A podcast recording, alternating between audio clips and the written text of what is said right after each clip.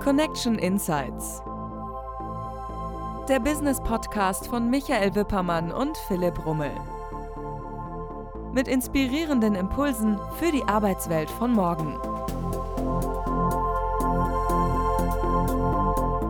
Heute erfahren wir, was psychologische Sicherheit mit Vertrauen zu tun hat, wo die Unterschiede und Gemeinsamkeiten sind, wie wichtig Einsamkeit in den Bergen ist und was ein leeres Blatt Papier damit zu tun hat, dass Gedanken aus dem Kopf auch mal rauskommen können. Die Antworten dazu gibt uns heute Katharina Kunz. Sie war lange Jahre Personalleiterin eines mittelständischen Unternehmens. Äh, sie kommt aus dem Großraum Köln und ihr Lebensthema ist das Thema Vertrauen. Herzlich willkommen, Katharina Kunz. Vielen herzlichen Dank. Ich freue mich über die Einladung. Katharina, du hast ja gerade schon unseren kleinen Hund Jim hier miterlebt. Du hast selbst einen Hund. Luca, wie geht's ihm? Ich hoffe im Moment ganz gut. Der ist jetzt gerade in der Huta und ähm, findet Regen jetzt, glaube ich, nicht so schön. Wahrscheinlich regnet es bei uns auch. Und ansonsten geht es dem Blenden. Ist zweieinhalb Jahre, völlig wild, ein bisschen verrückt. Mhm. Das ist heute nicht das große Thema, obwohl natürlich auch das Thema zwischen Mensch-Hund äh, von Vertrauen geprägt ist. Wie kamst du zu deinem Lebensthema Vertrauen? Hat das was mit Luca, deinem Hund, zu tun oder wie hat es dich inspiriert?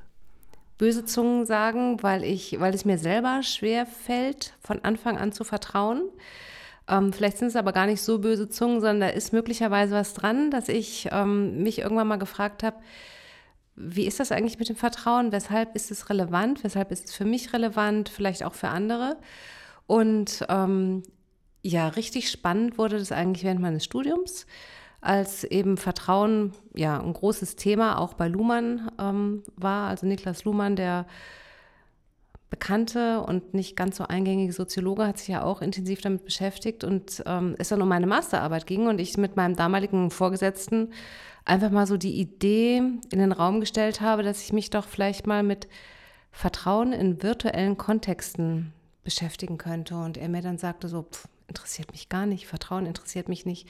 Ich will nur Leistung. Und dann, weil Leistung auch was ist, was mich auch antreibt, also Vertrauen und Leistung sind beides so, ja, Antreiber letztlich auch für mich. Habe ich gedacht, das ist ja eine spannende Aussage. Ich würde mir gerne mal angucken, wie da die Zusammenhänge sind. Und dann habe ich mich da sehr intensiv mit beschäftigt. Ja, sehr spannend. Mhm. Sowohl mit Vertrauen als auch Philipp, mit Leistung. Was treibt dich an? Vertrauen und Leistung ist bei Katharina. Was treibt dich an?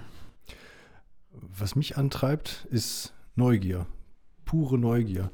Und äh, wenn du das jetzt gerade auch so ansprichst, mich würde auf jeden Fall als erstes natürlich interessieren, virtuell, Vertrauen, Remote Work, heute großes Thema inzwischen.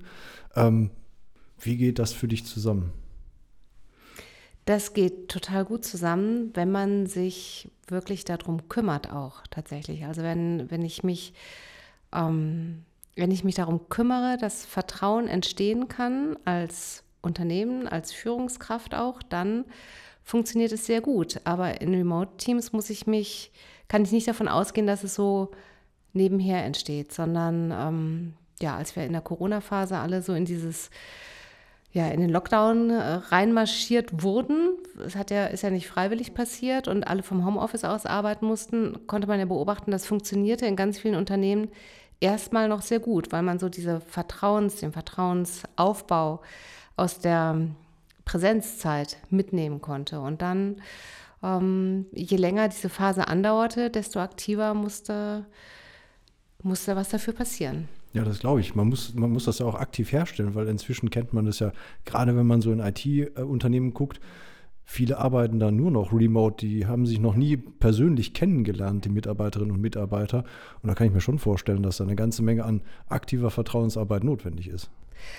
Absolut. Also ich habe das jetzt vor kurzem ganz wirklich interessanterweise sogar noch mal an der Uni erlebt, wo ich ein Online-Seminar betreut habe, wo ich davon ausging, fälschlicherweise, dass das allen klar ist, dass sich gerade in dem Remote-Kontext, wenn dann eben eine Gruppenarbeit stattfindet, in einem Team, das schnell zusammengewürfelt wurde, äh, ja, wenn die da eine bestimmte Leistung innerhalb von zwei Wochen erbringen sollen, dass dann auch ein vertrauensvolles Miteinander, dass dann eben Motivation auch ähm, oder wodurch dann Motivation entstehen kann, dass sie sich darum kümmern. Und ein Team, das interessanterweise mit agil arbeitenden Menschen bestückt war. Also ich glaube, da war ein Scrum Master, ein OKR-Spezialist mit dabei, die haben das super hinbekommen. Bei den anderen, die so dieses Wissen von Arbeit in agilen Kontexten nicht hatten, ist es sehr schwierig geworden. Das ist ja spannend. Wie lässt sich das denn herstellen? Also wenn man sich noch nie kennengelernt hat persönlich, sondern äh, von Anbeginn seiner Tätigkeit im Unternehmen oder in einer Organisation mhm. nur noch virtuell remote miteinander kommuniziert oder Kontakt zueinander hat, mhm. wie lässt sich das da herstellen, dieses Vertrauen als Basis zur guten Zusammenarbeit? Also ganz am Anfang ähm, spricht man eigentlich, also wenn, wenn ein Team neu zusammengesetzt wird oder eine Person neu in ein Unternehmen reinkommt, dann spricht man von dem sogenannten raschen Vertrauen, von dem Swift Trust. Ähm, das sich so aus drei Komponenten eigentlich speist. Das ist einmal das meinungsbasierte Vertrauen, das kategoriebasierte Vertrauen und das rollenbasierte Vertrauen. Und das sind wirklich so drei Aspekte, die ähm, einfach dazu beitragen, dass ein Mensch weiß, okay, ich arbeite jetzt hier gerade in der richtigen Gruppe mit den richtigen Leuten und damit werde ich sehr wahrscheinlich das äh, das Ziel, weshalb wir hier zusammengekommen sind, erreichen. Meinungsbasiert bedeutet, ich habe was Gutes über die Person gehört.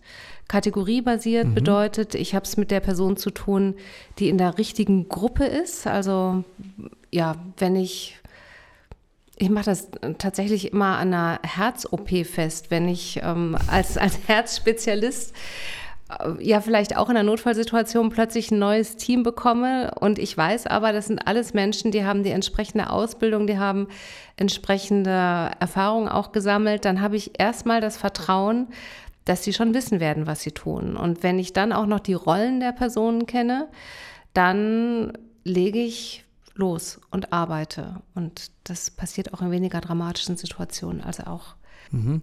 Herz-OP ist ein gutes Thema, ne? Ich hatte noch keine, Gott sei Dank. Ich auch nicht, zum Glück. ähm, aber Herzensangelegenheit hat Vertrauen. Jetzt bist du selbstständig, du arbeitest seit einigen Jahren äh, mit deiner kleinen eigenen Unternehmung. Mhm. Ähm, wie sehr spürst du da das Vertrauen von den Teilnehmern deiner Workshops und deiner Prozessbegleitung? Wie ist das für dich da greifbar geworden, das Vertrauen in deine Tätigkeit? Meinst du, wie ich das dann gemerkt habe an den Teilnehmern? Mhm, zum Beispiel dass die sich äh, schnell auf die Zusammenarbeit eingelassen haben, dass die offen auch über das sprechen, was sie halt gerade nicht so schön finden, wo sie sich Veränderungen wünschen. Und das ist allerdings auch was, wozu ich wirklich aktiv einlade, weil ich sage, wir wollen mhm. hier gemeinsam, also wir sind jetzt eher schon so beim Thema psychologische Sicherheit. Wir mhm. wollen jetzt hier gemeinsam erleben, wie ähm, sich auch die Gruppe weiterentwickeln kann, wie ich mich dann auch weiterentwickeln kann. Und dazu brauche ich einfach das Feedback. Und deswegen steigen die da auch gut drauf ein. Mhm. Und dann merke ich es ja wirklich an dem, daran, wie meine Einladungen, sich zu beteiligen, Gedanken zu äußern, wie dem da mhm. gefolgt wird. Und dann Feedback hinterher. Natürlich, natürlich. Jetzt habe ich ja gerade am Anfang das Thema Hund angesprochen. Also ich spüre immer dann, wenn ich nicht gut drauf bin, sofort sehe ich das, wenn der Jim, mein kleiner Hund, eben nicht gut agiert mit mir als mhm. Team. Mhm. Das wird bei dir, glaube ich, nicht anders sein, wenn du mit Luca unterwegs bist. Ja, das stimmt. Wobei ich bei Luca noch so eine andere Komponente mit bedenken muss. ist halt unkastrierter zweieinhalbjähriger Rüde, der sehr auf Arbeiten auch getrimmt ist. Bei ihm kommt noch ein Thema, wirklich auch so ein, so ein Arbeitsthema für mich mit rein. Das ist nämlich Macht und Dominanz. Oho. Und das ähm, ist allerdings mein also nächstes er Projekt. Er möchte der Chef sein. Er möchte der Chef sein im Ring. Er, er muss gut geführt werden. Ah, er muss tatsächlich gut geführt werden mhm. und da so diese ähm, Kombination aus ja, auf der einen Seite vertrauensvolles Miteinander und auf der anderen Seite aber auch klare Führung. Mhm. Ähm, das ist was, was er sehr stark einfordert und was für mich dann auch spannend ist. Mhm. Ja. Hunde kennst du auch, ne, Philipp? Ich kenne auch Hunde. Wir haben auch zwei Hunde und äh, einer davon muss hier und da auch mal äh, eine starke Hand bekommen. Also natürlich nicht körperlich, aber möchte auch gerne geführt werden. Aber mir ist gerade ein anderer Gedanke nochmal durch den Kopf gegangen, gerade wenn es um, um Führung geht und äh, natürlich auch um Vertrauen. Ähm, oftmals hört man ja aus, aus vielen Bereichen, dass, dass der Druck immer mehr zunimmt, dadurch, dass der Wandel immer schneller passiert, ähm, dass ja, rationalisiert wird, mehr, weniger Mitarbeiterinnen und Mitarbeiter müssen mehr Aufgaben äh, übernehmen. Ähm, nimmst du das in deinen Coachings auch wahr, dass da eine gewisse Drucksituation auch vorherrscht? Ja, absolut. Also auch, dass Personen Aufgaben noch übergehängt werden, so will ich es jetzt fast mal ein bisschen ausdrücken, für die sie eigentlich gar nicht ausgebildet sind. Und ähm, ja, dann eben von, von der Hierarchiestufe drüber gesagt wird, ach, das machst du jetzt noch eben mit und ähm, wird schon irgendwie gut gehen. Und die Personen versuchen dann natürlich das so gut wie möglich zu gewährleisten, aber es sind bestimmte Grenzen gesetzt. Also gerade wenn ja wieder dieses Swift-Trust dann nicht entstehen kann, weil ich selber nicht, also nicht die Kompetenzen mitbringe, dann ist es natürlich wirklich schwierig. Mhm. Und da kannst du äh, äh, auch mit äh, unterstützen, indem du mit deinen Coachings diesen Personen unter die Arme greifst, beziehungsweise da eine gewisse Basis herstellst, dass sie selbst eventuell das Vertrauen haben, auch eventuell zu sagen, hm, das ist vielleicht ein bisschen viel jetzt gerade? Wir sortieren dann meistens erstmal mhm. und gucken mal, wo wirklich so das Vertrauen jeder, ein, also der Person ist in, in die eigenen Kompetenzen. Also was kann ich jetzt gerade besonders gut, wo fühle ich mich wohl und wo ist dann aber auch nochmal so ein Entwicklungsbereich, wo kann ich gucken, dass ich mir entsprechende Dinge noch aneigne und ja, wo sind dann auch die Grenzen, wo sage ich, das ist zwar ein großer Entwicklungsschritt, aber trotzdem sehe ich nicht, dass das für mich zu bewerkstelligen ist. Und das ist manchmal so ein etwas längerer Prozess, sich das selber auch zugestehen zu können. Das ist spannend. Ähm, Gibt es irgendwann so einen Punkt, wo, wo, man, wo man sagt, entweder du oder auch deine äh, Coaching-Partnerinnen und Partner, beziehungsweise die, die du coachst, äh, ja, jetzt habe ich's? Das ist eigentlich immer irgendwann. Mhm.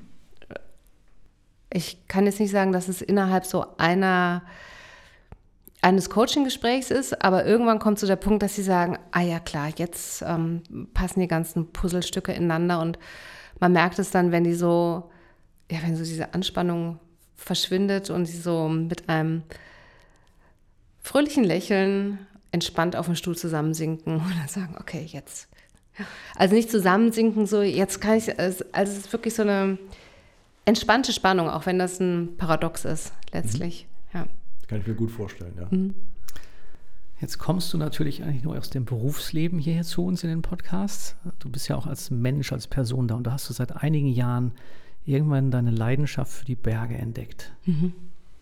Berge, Klettern, Wandern, das hat ja durchaus auch so ein bisschen was von Gefahr und von Leistung, was man da zeigen muss, um da klarzukommen in den Bergen. Wie hoch war denn eigentlich dein höchster Berg bisher? Oh, da fragst du mich also erwischte mich richtig auf dem linken Fuß, weil ich mir ja Zahlen Aber wirklich nicht so gut merken an, kann. Oder?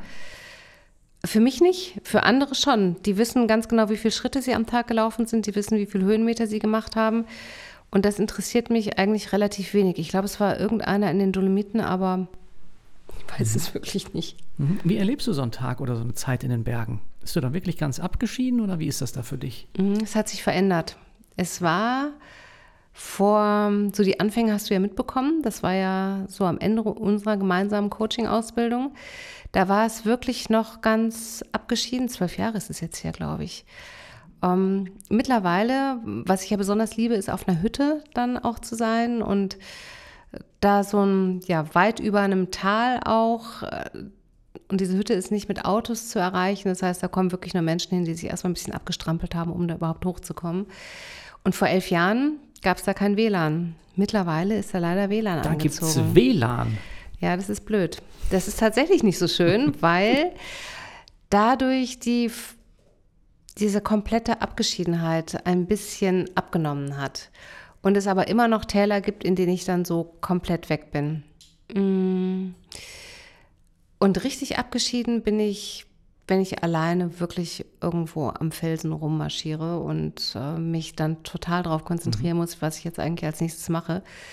Und das ist eine totale Fokussierung, dann vergesse ich auch alles andere. Es wäre auch nicht gut, wenn das nicht, wenn ich das nicht so machen würde, mhm. dann wäre es zu gefährlich. Mhm. Und ich hatte aber auch schon Situationen, wo ich dann gesagt habe, ich drehe hier mal um. Das, das kann ich sehr gut. gut. nachvollziehen, dieses Abgeschiedensein, das fokussiert auf sich selbst zu sein, das gibt ein gutes Balanceverhältnis im Leben, oder? Absolut. Also du kommst dann hinterher zurück und ähm, denkst so, okay, also alles andere, worüber du dir gerade Gedanken gemacht hast, es ist eine Nuance des Lebens, aber es ist nicht das, worauf es wirklich, wirklich ankommt, sondern, also ich hatte letztes Jahr so eine Situation, da hatte ich ja die Knieverletzung auch noch und hatte dann aber im Herbst einen wunderschönen Tag und dachte, okay, also den Gipfel, den schaffst du jetzt heute. Bin dann hochmarschiert und bin marschiert, marschiert und habe gedacht, so schlecht, wenn du jetzt nicht sofort umdrehst, dann wird dein Knie dich da nicht mehr runtertragen und ich war ganz alleine. Und ähm, das war sowas, wo ich nur dachte, das Wichtigste ist, dass du hier lebendig runterkommst und alles andere wird sich fügen. Mhm. Also dich reizt nicht der Nervenkitzel, nochmal eine Schippe draufzulegen, sondern es ist einfach. Schon, mhm. aber ich merke dann auch, wenn es halt nicht mehr geht. Ja, okay. Ja, dann drehe ich wieder mhm. um. Wenn es nicht mehr geht, was geht denn noch in deinem Leben, Katharina? Wo sind so deine nächsten Schritte? Was kannst du sagen? Mit dem Thema Vertrauen lässt sich sehr viel anstellen.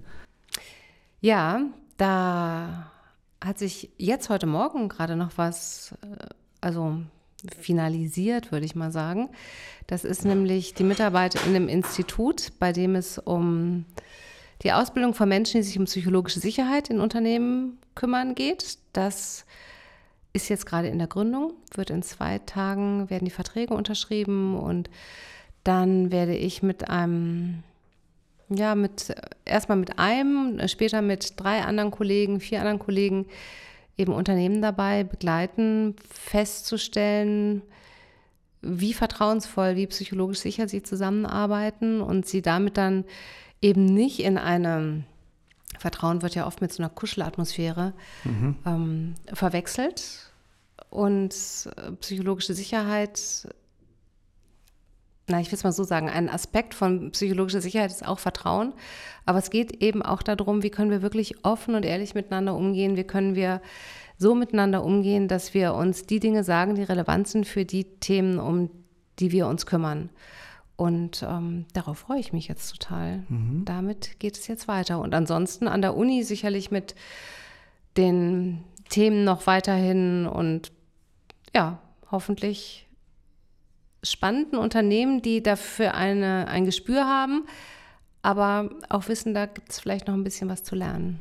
Also mit anderen Worten, wenn ich jetzt Unternehmer wäre und ich hätte das Gefühl, irgendwas stimmt da nicht, aber könnte es nicht so ganz greifen, würdest du oder würdet ihr mir dabei helfen können, herauszufinden, wo ist denn der Hase im Pfeffer? Ja. Mhm. Ich glaube, da können wir, also es gibt eben bestimmte Möglichkeiten, Mitarbeiterbefragungen haben wir auch schon gemeinsam durchgeführt. Und es gibt äh, ganz kurze Fragebögen von der Amy Edmondson, die ist ja führend auf dem Thema der Forschung zu psychologischer Sicherheit, den man sehr schön ähm, mit ganz wenig Aufwand einsetzen kann. Und dann kann man zumindest kriegt man ein ganz gutes Gespür dafür, wo man vielleicht mal zuerst ins Gespräch gehen sollte und ähm, im Team helfen, den Scheinwerfer auf eine bestimmte Stelle zu richten, mhm. um dann damit hinterher weiterzuarbeiten. Philipp, für dich ist es ja vielleicht auch eine Relevanz, oder? Du bist jetzt äh, als äh, ja, Inside- oder Inhouse-Consultant tätig. Ähm, wie psychologisch sicher fühlt ihr euch in eurem Unternehmen miteinander? Das mit einer Antwort Ja oder Nein oder mit einer 100% Antwort, das ist ja wahrscheinlich schwierig möglich, aber mit so einer Variante könnte das herausfindbar sein. Also ich, äh, ich glaube, ähm, das ist auch eine sehr individuelle Fragestellung. Also ich könnte es gar nicht so ähm, komplett beantworten. Wenn ich jetzt auf, unser, auf unsere Firma gucke oder auf die verschiedenen Ebenen gucke, glaube ich, ähm, kann ich da gar keine Antwort so global drauf geben, weil es gibt äh, sicherlich ähm, Peer Groups, wo man sagt, ja, da funktioniert das ganz wunderbar mit dem Vertrauen und die können sich alles an den Kopf werfen und können trotzdem hintereinander zusammenarbeiten, äh, äh, danach zusammenarbeiten, in anderen Bereichen möglicherweise nicht. Deswegen wäre es auf jeden Fall sinnvoll, da sehr individuell ranzugehen und zu gucken, in welchen Bereichen funktioniert es wahrscheinlich nicht. Aber wenn wir schon bei äh, Werkzeugkästen sind, äh, ich mag ja dieses äh, Bild des Werkzeugkastens, ich habe in deinem Werkzeugkasten einen Punkt gesehen, wo ich mir gedacht habe, na huch, wie, wie passt das denn dazu? Wie passt der Scrum Master da rein?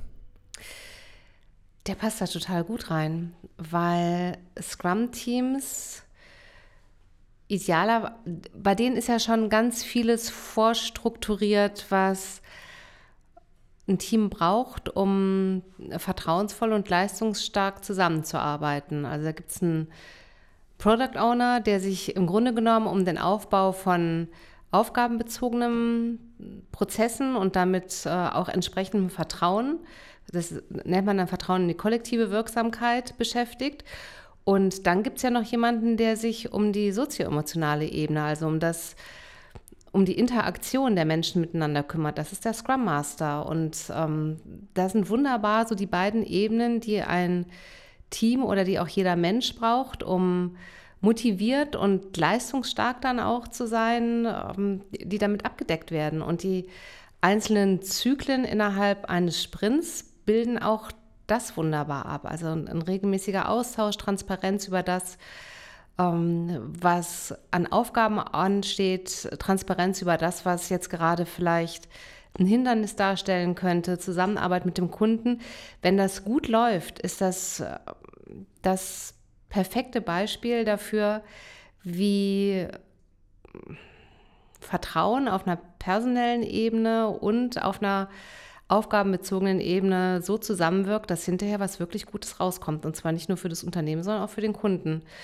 Ja, und da ich ja bei, bei dem Unternehmen, von dem Michael gerade gesprochen hat, bei dem mittelständischen Unternehmen, unter anderem auch für, war ich Vorgesetzte der Agile Coaches, habe ich das ja die ganze Zeit so mitbeobachtet, wie es denn eigentlich laufen kann, wie es dann aber auch manchmal auch nicht so gut läuft, habe bestimmte Hindernisse auch nochmal gesehen und dann habe ich gedacht, das ist so spannend, dann machst du einfach nochmal selber die Zertifizierungen. Und den PO habe ich dann auch noch direkt gemacht, weil das ja oft so ein Clash war, dass äh, SPOs gab, die gesagt haben, ach, ein Scrum Master, den brauche ich überhaupt nicht, diesen ganzen Kram mit Retro und wir sprechen darüber, wie wir zusammenarbeiten, das interessiert mich eigentlich gar nicht. Und dann hinterher festzustellen, wenn ich halt ähm, ja nur auf der einen Seite des Pferdes reite, dann falle ich halt hinterher doch runter oder wie der Spruch sagt. Ne? Also genau. Ja. Auf der anderen Seite vom Pferd gefallen ist auch nicht geritten, so war es. Ja. ja, ich finde das total spannend, dass man, äh, wenn man sich so diese einzelnen Bereiche anschaut und die Inhalte, wie zum Beispiel Scrum Master, der ja eigentlich stark aus der IT ja kommt, also aus Entwicklungsprozessen kommt, einfach auch mal auf, auf so ein Thema wie Vertrauen draufsetzt und guckt, wie, in welchen Strukturen äh, entwickelt äh, sich das da, finde ich total spannend. Ähm, wenn du auf Spannung guckst, hast du ein Lieblingsprojekt gehabt bisher, wo du sagst, boah, das war richtig, richtig spannend oder da kam ein richtig tolles Ergebnis raus? Richtig spannend finde ich jetzt psychologische Sicherheit tatsächlich, ähm, weil ich so sehr davon überzeugt bin, dass das ein bisschen mit dieser, mit dem Gedanken, das brauchen wir nicht, weil das ist so weich gespült, aufräumt, ähm, sondern es uns eigentlich eher so dahin führt, wie können wir wirklich offen und ehrlich miteinander sprechen. Und wenn wir jetzt gerade über Scrum gesprochen haben, dann ist ähm, ja auch eine Retro nur so viel wert oder nur dann besonders wertvoll, wenn die Menschen auch wirklich offen miteinander sprechen können. Ansonsten kann ich Artefakte mir überlegen und Events und wenn dann eben keine Offenheit herrscht, dann ist es schwierig. Also das ist das Projekt, was mich im Moment mit sehr positiver Spannung ähm, erfüllt. Ja, ansonsten natürlich die Berge und tatsächlich auch so meine beiden Söhne beim Großwerden zu begleiten. Das war schon, schon auch sehr spannend. Ist es eigentlich auch immer noch. Die sind ja inzwischen nicht mehr klein und äh, leben zu Hause. Sie sind ja auch schon in die Welt gezogen, deine ja, beiden, ne? Das stimmt. Mhm. Wie viele Stolz empfindest du für die beiden? Ich finde die beide ganz toll.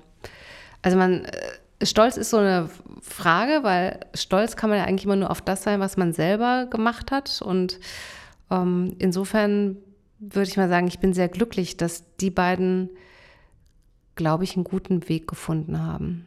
Also der Große ist, glaube ich, ganz gut angekommen bei dem Thema, das ihn wirklich sehr bewegt. Und ähm, der Jüngere ist auch auf einem sehr guten Weg, mhm. hat auch Ideen, was wird. Jetzt hast du ja natürlich gesagt, äh, das Glücklichsein über die Situation, die deine Söhne gerade meistern. Und das war wahrscheinlich nicht immer so im Laufe des Familienlebens. Ja. Ähm, mit wie viel Angst startet man denn so als jüngere Mutter? Plötzlich hat man ein kleines Kind zu Hause. Gar keine Angst.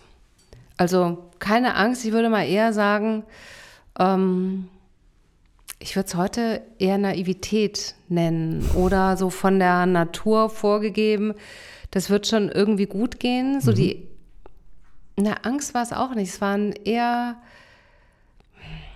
ja, vielleicht Stresssituationen, in denen ich dann irgendwann mal dachte, so, gerade so in der Pubertät, so, das kann ich jetzt gar nicht mehr nachvollziehen, weil es waren ja nun mal auch zwei Söhne, die mhm. ticken ein bisschen anders, als ich wahrscheinlich in der Pubertät getickt habe und ich den Überblick so ein bisschen verloren habe. Das ist, vielleicht ist das, was,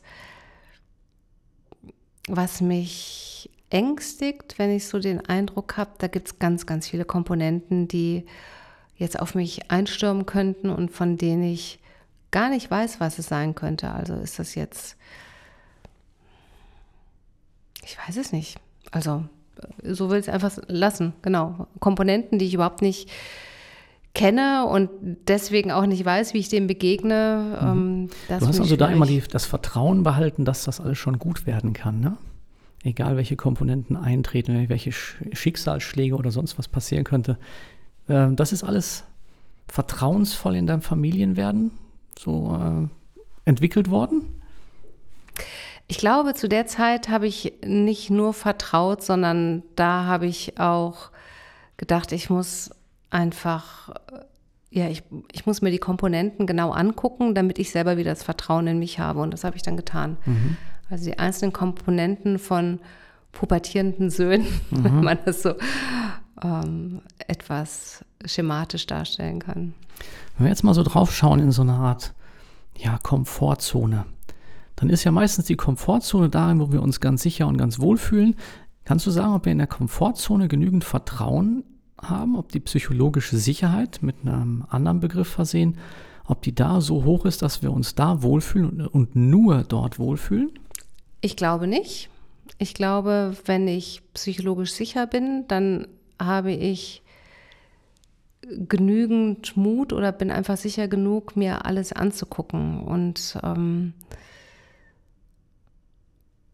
Beantwortet das deine Frage? Ich glaube, ja, ich, ich kann gerade, mir das vorstellen. Das wäre dann ich glaube, also ich bin mutig. gerade auf dem falschen Pfad. Nein, ich glaube schon. Das beantwortet die Frage, wenn ich genügend psychologische Sicherheit mitbringe, dann bin ich mutig genug, auch die Komfortzone zu verlassen. Und neugierig, wie der Philipp gerade mal sagte mm. am Anfang, mm. zu gucken, was ist denn außerhalb der Komfortzone. Mm. Und mir stellt sich dann die Frage, wie wohl fühle ich mich dann außerhalb der Komfortzone, wenn ich noch irgendwo etwas nicht erarbeitet habe, wenn ich mich noch ein bisschen unsicher fühle, ähm, damit so ein bisschen klarzukommen. Das ist ja tatsächlich auch immer die Typfrage. Ne? Also wie bin ich jetzt äh, als Mensch gerade unterwegs? Ich vermute mal bei dir, Philipp, wenn du jetzt sagst, ähm, ich gehe mal, bewege mich mal außerhalb meiner Komfortzone, weil mich die Neugier dahin treibt, könnte ich mir vorstellen, dass du jetzt sagst, das ist für mich trotzdem noch gut auszuhalten. Und dann wackelt zwar vielleicht ein bisschen die Erde jetzt bildlich gesprochen, aber trotzdem fühle ich mich wohl dabei, weil ich ja ein Bedürfnis befriedige, das ähm, für mich ganz elementar ist, eben diese Neugier. Und ich glaube, das ist so auch in dem Moment, in dem ich mich von meinem Vertrauten wegbewege, wenn es da einen Magnet gibt, der mich hinzieht, sei das jetzt Neugier oder sei das Abenteuerlust oder sei das ähm, Begegnungen, wie auch immer, dann ist es in hm, Ordnung. Ja, ja. Das, das, das, beantwortet zumindest meine Frage. Ja. ja. ja. das kann ich auch so unterstreichen. Also es war bei mir auch nicht immer so, ähm, dass ich so nach außen in die, äh, außerhalb äh, von der Komfortzone gegangen bin. Hm ich bin sehr stark auch in Routinen verhaftet. Also wenn meine Routinen passen, dann kann ich auch gut Neugier ausleben, weil dann habe ich so meine Safe Base irgendwo. Mhm. Das funktioniert dann, aber ich kann das nur unter, unterstützen, was du, was du dazu gesagt hast. Ähm, mich würde aber tatsächlich noch mal eine andere Sache äh, etwas näher interessieren. Und ich komme noch mal so ein bisschen auf die Familie zurück. Ich kenne es von, von äh, meiner Partnerschaft so, dass wir relativ viel auch über Job und, und Tätigkeiten im Job uns unterhalten. Mhm. Ähm, Nimmst du viel von dem, was du auch in den Coachings machst, auch mit nach Hause und, und gibst das auch an deine Familie weiter? Oder sind die vielleicht dann irgendwann genervt und sagen, komm, jetzt noch eine Iteration, das muss aber jetzt nicht sein oder sowas? Nee, da habe ich Glück. Also ich habe insofern Glück, dass die nicht genervt sind, ähm, sondern dass ich einen Partner habe, der sich zum Beispiel für psychologische Sicherheit total interessiert, der, der auch gesagt hat, ah super, das sind, das sind jetzt wirklich ganz viele Aspekte, die mir nochmal helfen, der sich dadurch dann auch so ein bisschen mehr mit dem Thema beschäftigt hat. Und ähm, meine Söhne sind beides Naturwissenschaftler und die haben so eine ganz spannende Art, dann zu fragen oder Inkonsistenzen auch aufzudecken. Und daran haben die dann auch Spaß. Also zu sagen, okay, also das ist jetzt überhaupt nicht logisch. Jetzt überleg nochmal, wie kannst du das irgendwie nochmal zusammenknüpfen und damit sind sie für mich auch wirklich ganz wertvolle Gesprächspartner, wobei sie ja selten da sind. Das heißt, wenn die dann solche Momente noch mitbekommen, dann ist das eigentlich eher Zufall. Aber um deine beiden Fragen zu beantworten, die erste ja, ähm, ich nehme schon auch noch mal was mit nach Hause und die zweite nein, sie sind nicht genervt. Das ist, das ist schön, ja. ja. Freut mich zu hören. Ja. Ich glaube, so ein Genervtsein kommt dann eher, wenn ich selber immer wieder in der gleichen Schleife bin, dass sie dann auch sagen, so Moment mal, das hatten wir doch gerade schon, warum ist denn da jetzt keine Veränderung zu spüren? Und das ist dann auch wieder ganz interessant für mich. Ja, manchmal braucht man auch so einen externen Impuls, um aus so einem Kreisdenken rauszukommen. Ja, ne? ja. total. Das Hin ist ja das, was... Sein. Besonders wertvoll, dass dann auch Personen da sind, die das auch mittragen oder mhm. auch, auch mitdenken aktiv mhm. und da auch Interesse dran haben. Finde ich super. Und dann geht es halt in die Berge, wenn mal so ein bisschen Struggle da ist, oder? Genau. Das sind dann immer so die Momente, wo ich sage, ich glaube, ich muss mal wieder ganz alleine mit meinem Kopf und mit einem Buch. Also äh, mit einem Buch, in dem ich selber dann schreibe. Weniger mit dem ich mich dann viel mit neuen Gedanken auseinandersetze, sondern wo ich dann leere Seiten vor mir habe und dann mal schreibe und mein Durcheinander im Kopf wieder ein bisschen sortiere. Man liest ja auch, dass das durchaus ein hilfreiches Element sein kann, Dinge, die man als Notizen im Kopf hat, einfach mal rauszulassen, mhm. handschriftlich in ein mhm. Buch zu schreiben, auf leere Seiten zu schreiben. Äh, und daraus ergeben sich dann die tollsten Dinge. Ist das eine Methodik, die du für dich entdeckt hast und die du auch aktiv anwendest? Also ob sich daraus dann tolle Dinge ergeben, das weiß ich jetzt noch nicht so richtig. Aber was ich auf was ich super hilfreich finde, ist wirklich das, was im Kopf ist, so durcheinander wie es da ist, rauszuschreiben. Und danach merke ich wirklich, das ist wie so ein Wollknäuel, das am Anfang so ganz zerknüttelt war und dann ist der Faden mal zumindest auseinandergezogen. Ob mir dann die Wolle gefällt, die ich vor mir habe, das ist nochmal eine ganz andere Sache, mhm. aber ich sehe zumindest, was da alles dahinter steckt in diesem ganzen Gewusel. Mhm. Ja. Ich hoffe, das Gewusel wird nicht größer in der Zukunft. Weil, wenn man auf die Welt schaut, das ist ja schon ganz schön unsicher, was da gerade alles mhm. passiert. Wo das Thema psychologische Sicherheit natürlich eine ganz bedeutende Funktion für uns alle haben kann, egal ob im Berufsleben oder auch wenn ich nur privat unterwegs bin. Ich brauche ja ein gewisses Vertrauen in mich selbst, damit ich in dieser unsicher, immer unsicherer werdenden Welt irgendwo auch klarkomme. Mhm. Hast du einen Tipp für uns? Wie schaffe ich es in dieser Welt, die immer unsicherer zu scheinen äh, wird, ja, trotzdem mit gutem Gefühl durch die Welt zu gehen. Ja, ich glaube, da müssen wir so ein paar Sachen nochmal auseinander sortieren. Also psychologische Sicherheit ist nicht immer ein komplett gutes Gefühl, sondern jetzt muss ich immer so ein bisschen, also ich werde mal so ein bisschen akademisch gerade, es bezieht sich eigentlich mehr auf so eine Gruppennorm und es beschreibt eine Atmosphäre in einer Arbeitswelt. Also es ist wirklich stark auf den Arbeitskontext bezogen. Ähm, und innerhalb dieses Arbeitskontextes in einer bestimmten Gruppe habe ich das Vertrauen, dass ich bestimmte Risiken auch eingehen kann. Also dass ich Dinge ansprechen kann, dass ich Kritik äußern kann, dass ich Ideen auch ähm, von mir geben kann, ohne dass mein Selbstbild gefährdet ist. Darum geht es eigentlich mhm. bei psychologischer Sicherheit.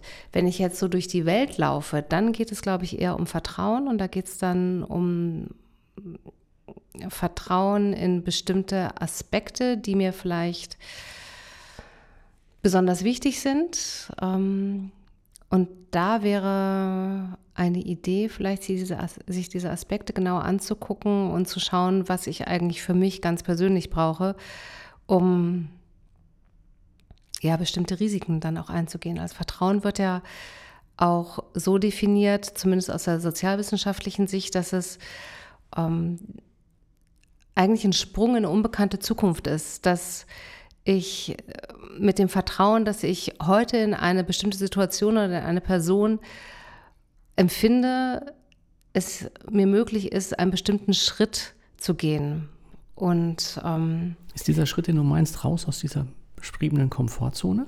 Ja, es ist der Sprung in eine unsichere Zukunft mhm. letztlich. Die, und die Zukunft kann ja nur fünf Minuten entfernt sein. Also wenn ich mit einer Person zusammen bin, mit, ähm, die ich vielleicht noch nicht so gut kenne und die ich dann aber auch kennenlernen möchte, dann gebe ich ihr einen Vertrauensvorschuss. Das heißt, ich springe, ich gehe mal davon aus, dass mir die Person wohlwollend begegnet und ähm, gebe deswegen was von mir preis. Und das wäre vielleicht so ein, ja, mit Tipps bin ich ja immer so ein bisschen vorsichtig, ne? aber so eine Idee, die mir immer ganz gut hilft, ist davon auszugehen, dass alles, was, was passiert, einen Grund hat. Das ist ja so der systemische Ansatz. Dass mhm. Alles, was ich jetzt gerade vor mir sehe, ist die beste Lösung, die jetzt im Moment gerade möglich ist. Und mit diesem Wohlwollen auch anderen Menschen zu begegnen. Und ähm, das spüre ich dann meistens, meistens nicht immer, aber meistens spüre ich das dann auch wieder zurück. Und das ist auch ein wichtiger Baustein der Vertrauensentwicklung, dass es ein reziproker Prozess ist. Das heißt, ich werde Vertrauen nur dann aufbauen, wenn ich auch ein, ein, ein vertrauensvolles Miteinander der Person, der ich gerade vertraut habe, dann auch spüre. Das heißt, Vertrauen entwickelt sich eigentlich über einen längeren Zeitraum, wenn ich wohlwollend und ähm, auf Augenhöhe mit Menschen umgehe. Mhm. Aber ob das jetzt also wie du das Vertrauen zum Beispiel in die aktuelle politische Situation gewinnen kannst, da fällt es mir ganz persönlich dann schon auch schwer zu sagen. Das hat jetzt was mit, es ist die beste Lösung für was auch immer mhm. gerade passiert ist. Fassen wir also mal zusammen. Es hat was damit zu tun, mit welchem Blick ich auf die Welt schaue. Wenn das schon mal positiv ist, kann ich die Thematiken, wie ich im Berufsleben unterwegs bin, mit regelmäßiger Reflexion. Wo ist denn der Hase im Pfeffer? Was muss dafür getan werden? Wie psychologisch sicher fühle ich mich? Kann ich da schon was bewirken, um halt ein großes Wirken im unternehmerischen Kontext, aber auch im persönlichen Kontext zu haben? Ich hänge gerade noch so ein bisschen an dem Begriff positiv. Für mich ist Wohlwollen und positiv nochmal so eine okay. kleine Abstufung. Dann nehmen wir wohlwollend. Wir nehmen wohlwollend. Vielen Dank, Katharina. Sehr gerne. Mehr Infos zu Connection Insights findest du in den Show Notes oder auf www.connection-insights.com.